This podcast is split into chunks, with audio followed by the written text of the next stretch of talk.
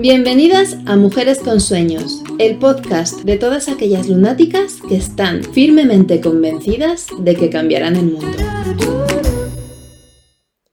Hola y bienvenida a otro episodio de Mujeres con Sueños, concretamente al último episodio de la segunda temporada. Soy Julia Almagro, experta en autoconocimiento arquetípico y me gustaría acompañarte en el episodio de hoy con una reflexión interesante. Y esta es cómo nos pueden ayudar los arquetipos, concretamente los arquetipos astrológicos, a poner límites, a decir que no, a salvaguardar nuestro tiempo, nuestra energía y nuestra felicidad. Porque eh, a las mujeres en concreto, ¿no? Se nos ha enseñado que debemos complacer, que no debemos defraudar al otro, que tenemos que ceder. Es algo como muy cultural, ¿no? Muy social. Quizás a los hombres sí que se les ha enseñado a poner límites mejor, pero por una cuestión de educación a las mujeres se nos ha llevado más hacia la complacencia. Si en concreto además eres una mujer empática, o sea, si tienes facilidad para ponerte en el lugar del otro y saber lo que está pensando, entender sus emociones, entender sus sentimientos, ¿no? Incluso a veces de una manera somática llegar a ponerte en su piel y sentir lo que está sintiendo, ¿no? Eso nos ha pasado a muchas. Ves a alguien llorar y te entran ganas de llorar porque no puedes evitarlo, ¿no? Parece que su tristeza te llega a inundar también a ti. Pues si es tu caso y eres una mujer empática, posiblemente el tema de los límites te resuene especialmente, ¿vale? Porque al, factor social, educativo, de, habernos enseñado a ser complacientes, se le une el hecho de que no quieres defraudar al otro, porque estás sintiendo como, ¿no? su frustración, su tristeza, su desesperación, su angustia, y no quieres que esa persona se sienta así, ¿vale? Por lo que muchas veces, eh, incluso aunque vaya en tu propio detrimento, acabas dejándote para el último lugar por ayudar al otro. O incluso mm, simplemente es que no quieres decirle que no, ¿no? Parece que te cuesta un horror decirle que no. Pues la noticia que tengo que darte es que esta dificultad a la hora de poner límites va muy vinculada a un problema de autoestima, ¿vale? Cuando tú te quieres lo suficiente, cuando tú te estimas de verdad, no te dejas para el último lugar.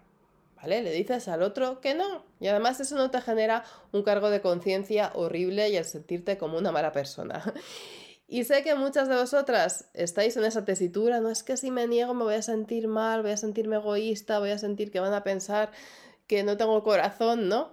Yo también he estado ahí. A mí me ha costado mucho decir que no. Incluso he llegado a decir que sí a personas que en el fondo pues ni siquiera me importan tanto. Igual eran prácticamente desconocidos.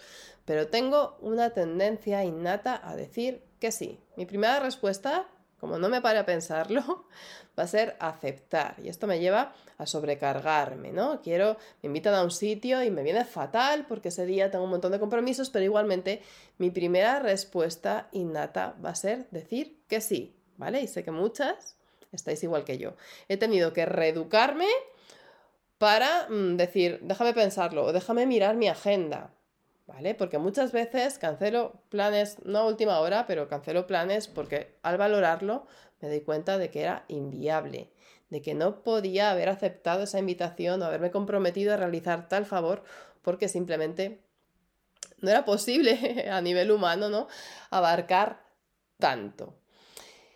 ¿Qué nos tienen que decir los arquetipos en, todo esto? Bueno, eh, como los arquetipos son una fabulosa herramienta para nuestro autoconocimiento, ¿no? Para entender cuáles son nuestros patrones e instintos a la hora de pensar y actuar, nos van a ayudar a descubrir qué carga arquetípica es quizás la que está fomentando determinada actitud, la que está motivando ese problema de autoestima, ¿vale? O ese problema de comunicación asertiva.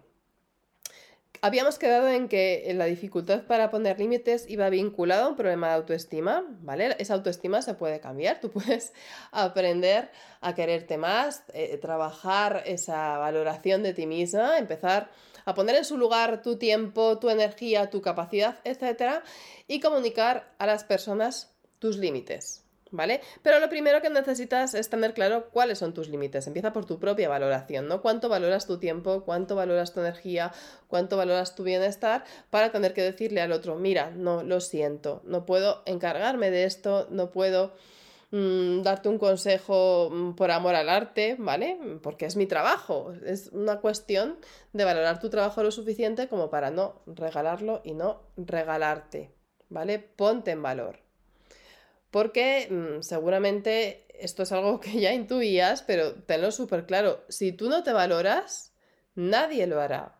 Nadie te va a decir, oye, mm, mira, es verdad, no me hagas este favor porque estás hasta arriba, mejor mm, me voy a encargar yo de ello. Eh, la otra persona no lo sabe. O sea, ya no es que no sea capaz de verlo, le dé igual, es que no lo sabe. Si tú no comunicas tus límites, los demás no los conocen. Por lo tanto, se los van a saltar. O sea, nuestra primera misión es aclararnos sobre cuáles son nuestros límites y después comunicarlos. ¿Vale? Si para ti en el trabajo un límite va a ser eh, no contesto mensajes ni llamadas los fines de semana, tendrás que comunicarlo. Y en vez de ponerte como un basilisco cuando te llama un cliente un viernes a las 8 de la tarde, pues o le coges el teléfono y le dices, mira, perdona, no atiendo llamadas los, viernes por la tarde, por favor, vamos a hablar el lunes a las 10 de la mañana. Simplemente que tener la autorrespuesta, ¿no? Mi horario de trabajo es de esta hora a esta hora y tal, pues ya comunicaremos el lunes por la mañana.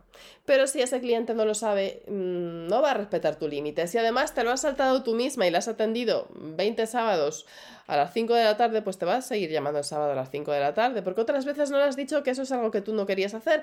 Igual acabas cabreadísima, enrabietada, enfadada con él, contigo, pero te lo tragas, ¿no? Y no pones tu límite. No le culpes a él, la culpa es de de la persona que no ha puesto el límite.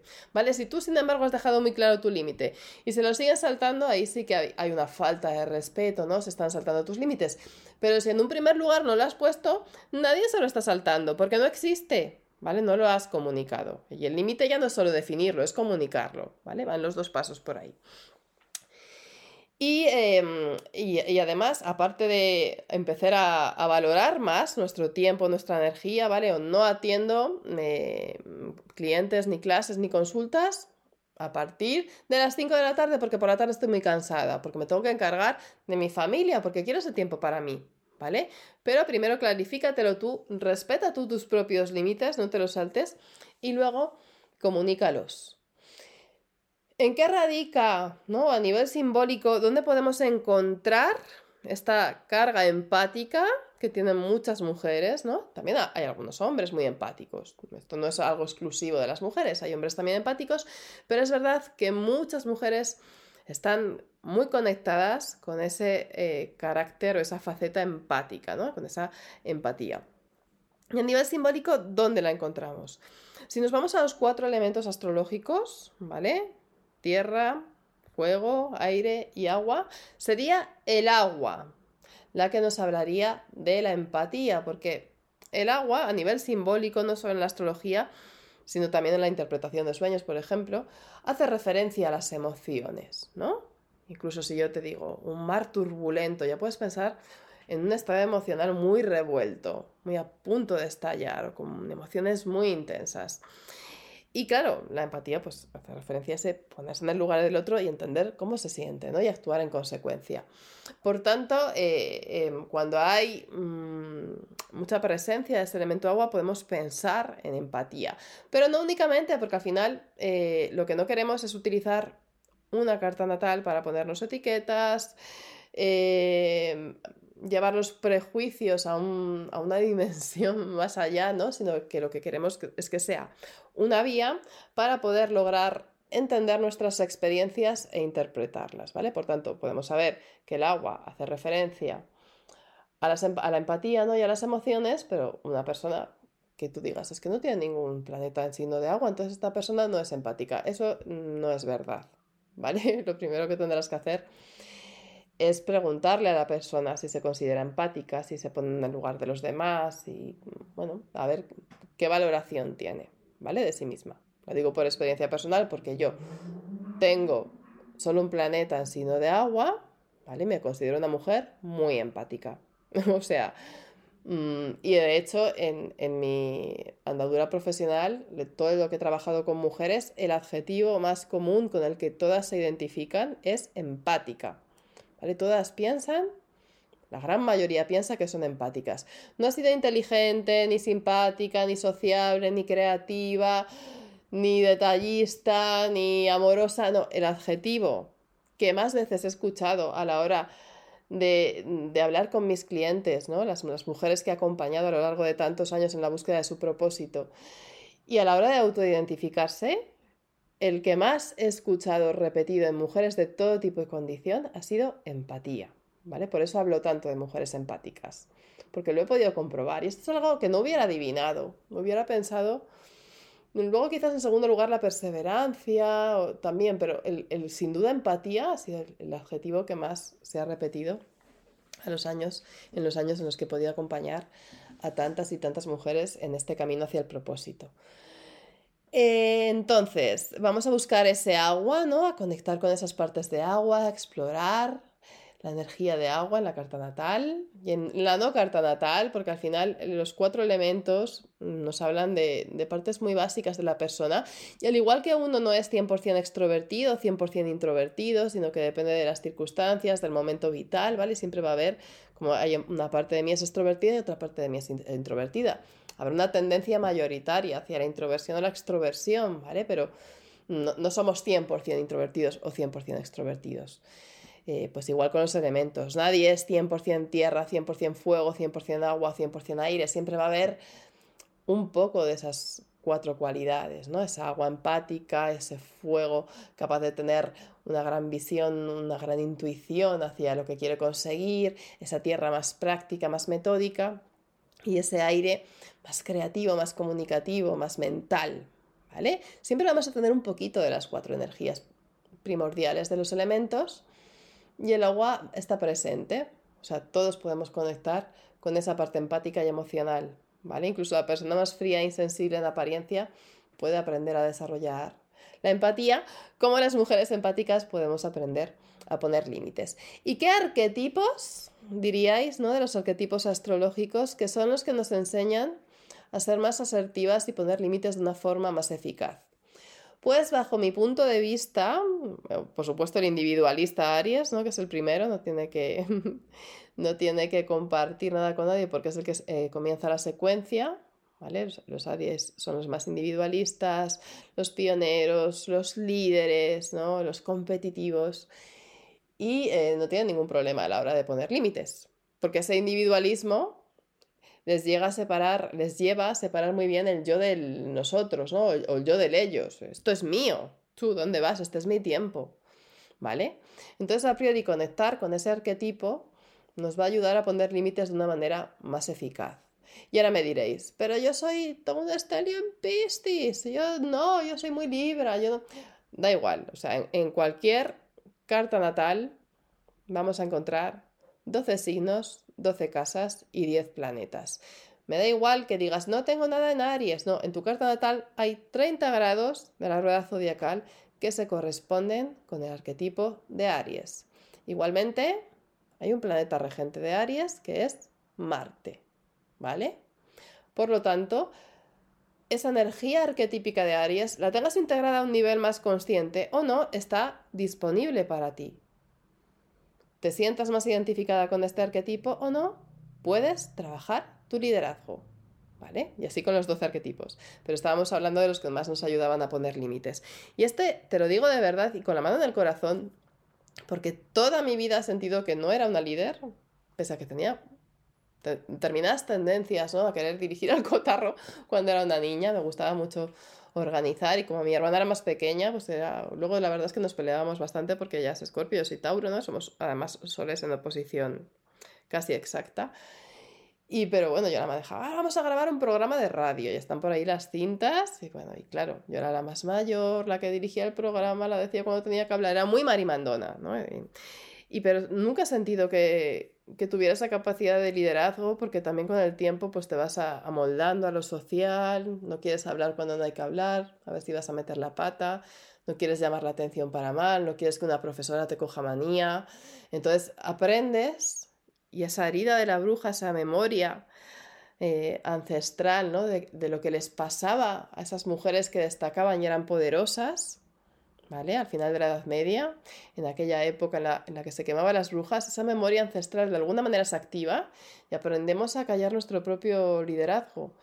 Y a mí el conocimiento de la astrología y el saber, mira, sí, hay una líder en mí. Quizás no soy una líder la más innata o quizás no lo he potenciado durante mi infancia, sino que al contrario he aprendido a esconderme para no volverme vulnerable, pero puedo volver a reconectar con mi energía de líder, ¿vale? Puedo aprender a poner límites, claro que sí que puedo aprender a poner límites. Y de hecho será el trabajo de una vida, porque habrá momentos en los que esté más conectada con mi esencia y me sea más fácil valorarme y tenga la autoestima mejor y los diga con claridad y los comunique bien y vea cómo la gente los respeta. Y habrá momentos en mi vida y en la vida de todas en las que nos sentiremos más vulnerables, nos sentiremos más débiles, quizás más tristes, con menos energía, y nos cueste más poner límites y sintamos otra vez que nos vuelven a tirar demasiado de la manta y que nos están quitando nuestro tiempo, nuestra energía y nuestro bienestar, a veces incluso nuestros méritos, ¿verdad? Y no hemos dicho no, y no hemos levantado la voz. Pero no pasa nada, porque lo que tenemos que hacer es volver al trabajo, ¿vale? Volver a despertar. Esto no, no son metas conquistadas para siempre, la vida es cíclica, Volvemos a pasar una y otra vez por los mismos retos. A veces estamos mejor, a veces estamos peor. Tenemos que volver al equilibrio. Y lo que has trabajado no es en vano, ¿vale? Te va a ser más fácil.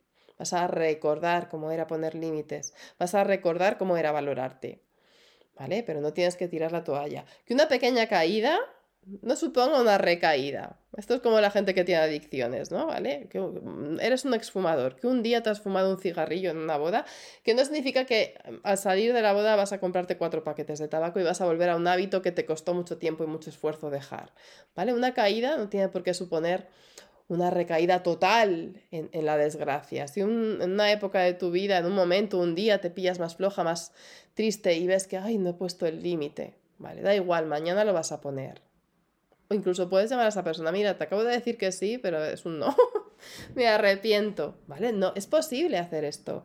No, no, no, no nos casamos con nuestras palabras, ¿vale? Podemos retractarnos, claro que sí. El sabio es el primero que sabe que se equivoca, que lo conoce y que rectifica. Podemos rectificar.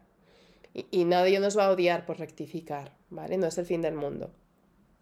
Entonces, Arquetipo de Aries, esa asertividad ariana, ese individualismo, nos ayuda a poner límites. Y eh, en segundo lugar, yo diría que Capricornio, ¿vale? Capricornio está regido por Saturno, dios del tiempo, y esto implica que valora muchísimo el tiempo. Y es, por eso es muy trabajador, porque sabe que las cosas llevan tiempo y esfuerzo. Y por eso sabe que el tiempo no se regala, ¿vale? Por lo tanto, va a poner límites más claros. Eh, este es mi tiempo de trabajo, este es mi tiempo para mí, porque también Capricornio, fijaros que siempre pensamos en la cabra, la cabra montesa, pero el verdadero símbolo es un mm, cuerpo, así una cabeza y un medio cuerpo de cabra y una cola de pez, ¿vale? Y esto implica un mensaje. No puede ser una workaholic mm, obsesiva que dedique toda su fuerza y su energía al trabajo y se olvide de todo lo demás. Necesitas un equilibrio. Trabaja duro y luego relájate también, ¿no? Todo lo que necesites, ¿vale? Vete de fiesta, sal con tus amigos, descansa. Un Capricornio desequilibrado se va a ir solo a la cabra y se va a olvidar del pez, pero vamos a buscar ese equilibrio, entonces ese equilibrio implica hacer respetar tus tiempos de trabajo y tus tiempos de proyectos y también tus tiempos de vida personal, ¿vale? No, sacrifiques luego, bueno, pues por voy a ayudarte a hacer, hacer, la mudanza y para ello voy a sacrificar tiempo con mi hijo, que además hacía rato que no teníamos tiempo de calidad. No, defiende las dos cosas, defiende lo que te importa, Y lo suyo es que te importe todo. Si solo tienes un foco de interés es que vacíos en tu vida, ¿vale? Para esto viene muy bien ese ejercicio de la rueda de la vida de coaching. Si no lo has hecho nunca, te invito a buscarlo en Google, rueda de la vida, y ver si tienes algún área en tu vida importante que está desequilibrada, a la que no le estás prestando atención o quizás estás negando. Entonces, arquetipo de Aries, aunque no tengamos Aries en nuestra carta, arquetipo de Capricornio, aunque no haya planetas en Capricornio en nuestra carta, como decimos, esos 30 grados están en cualquier mapa natal, ¿vale? Porque es completo, no te falta nada y no te sobra nada. y puedes inspirarte en ellos. Igualmente hay un Marte, planeta Marte, situado en algún eh, lugar de ese mandala zodiacal de tu nacimiento y un planeta Saturno con su anillo que pone bien claros los límites, ¿no? Vamos a inspirarnos en esos, en esos dos planetas. Para mí son los dos arquetipos que más nos enseñan a poner límites, ¿vale? Ese Aries con su asertividad ese individualismo, y ese eh, Capricornio, ese arquetipo de Capricornio, con su foco, su realismo, su practicidad y, su liderazgo también, ¿no? Es un signo muy líder. En segundo término, pues bueno, Escorpio también es un signo de, ser bastante franco, ¿no? Y reservar muy bien el poder. Sagitario dice las cosas bastante a la cara, por lo tanto, es un arquetipo que nos enseña a no temer lo que los demás eh, piensen cuando hablamos, es como ser honesto. Eh, esto a las mujeres empáticas nos va muy bien, ¿no? Porque a veces es como, le he dicho tal, seguro que se ha molestado y le damos vueltas a la hipótesis de que alguien posiblemente se ha molestado por algo que hemos dicho porque ahora está muy raro, ¿vale? A que no soy la única que, tiene esa tendencia de, de pensamiento. Y bueno, Leo también con ese ese foco en el, en el, brillo, en el liderazgo, quizás nos pueda enseñar a poner límites. Lo que pasa que Leo a veces tiene la tendencia, es un arquetipo que expresa una tendencia a la aprobación, ¿no? No hay aplausos sin audiencia. Es como yo dependo de una audiencia. Si hago una performance y nadie me está viendo y nadie me va a aplaudir, no vale. Pues a, lo mejor no. No necesitas público, ¿no? no necesitas esa aprobación de terceros. Entonces ahí me cojeaba un poco más más Leo. Por eso me he quedado con Aries y, Capricornio como arquetipos que nos conectan con esa capacidad para poner límites. Igualmente, y me vais a decir que es uno de los arquetipos que más problemas tiene a la hora de poner límites, y es verdad, cáncer, ¿no? El signo de cáncer que es de agua, que tiene ese cangrejo, al final el cangrejo tiene un exoesqueleto duro que, le protege del entorno, ¿no? Es como su límite, ese exoesqueleto, ese caparazón eh, también tiene mucho que enseñarnos. Y es verdad que el arquetipo de cáncer le cuesta poner límites porque es el cuidador y es de agua y busca la fusión, ¿no? Y se da a los demás, les cuida, tiene esa tendencia a olvidarse de sí misma. Pero el mensaje está ahí, el mensaje está ahí. Y una energía bien integrada de cáncer sabe que ha de llenar su copa para poder rellenar otras de esa copa, ¿no? Y la lección que nos transmite cáncer con respecto a, poner límites es potencia tu autocuidado, ¿vale? Hemos dicho que está muy relacionado el tema de los límites con la autoestima y que si la autoestima no estaba bien nos iba a costar mucho más trabajo poner límites. ¿Y cuál es una manera sencilla, práctica y, eh, bueno, inequívoca, ¿no? De poner límites? Para mí es el autocuidado, ¿vale? El primer límite cuando nos hemos olvidado de nosotras mismas, o sea, cuando no ponemos límites, posiblemente no tenemos tiempo para ir a hacernos la manicura, para ir a la peluquería, para ir al spa, para ir al gimnasio, para ir a comprarnos ropa, para quedar más con nuestras amigas, para dar un paseo por el parque, ¿vale?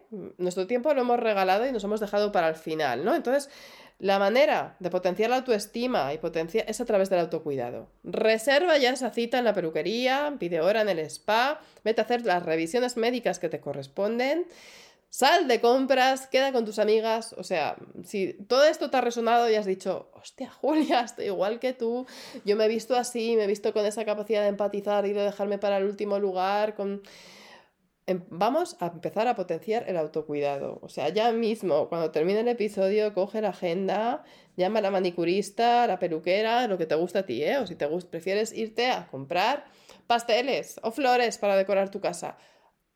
Agenda, por lo menos, tres acciones de autocuidado para la próxima semana y estaremos trabajando activamente en mejorar esa autoestima y poner esos límites. Y fijaros que lo estamos haciendo a través de arquetipos, ¿no? Como hemos mencionado cáncer, incluso los más hedonistas, ¿no? Como Tauro, que es la exaltación de la luna que nos habla del cuidado. Tauro, flores, dulces, no ropa, ropa bonita, que nos guste, que nos veamos guapas, una manicura, una peluquería, ¿no? Vamos a, a resalzar el vernos bien, porque no se trata de gustar a otros, se trata de gustarnos a nosotras mismas, ¿vale? Que es la, percepción que más importa, la propia. Lo que piensen los demás nos tiene que dar un poco igual. Y con esto termino. Espero que estas reflexiones te hayan sido útiles, que te hagan pensar y espero que de verdad estés agendando esas acciones de autocuidado para la semana que viene, porque yo voy a hacerlo, me comprometo también. Un beso fuerte y nos vemos pronto en la siguiente temporada. Chao. Gracias de corazón por haberme acompañado este ratito. Si te ha gustado, recuerda suscribirte y compártelo con otras soñadoras. Nos vemos pronto en Mujeres con Sueños.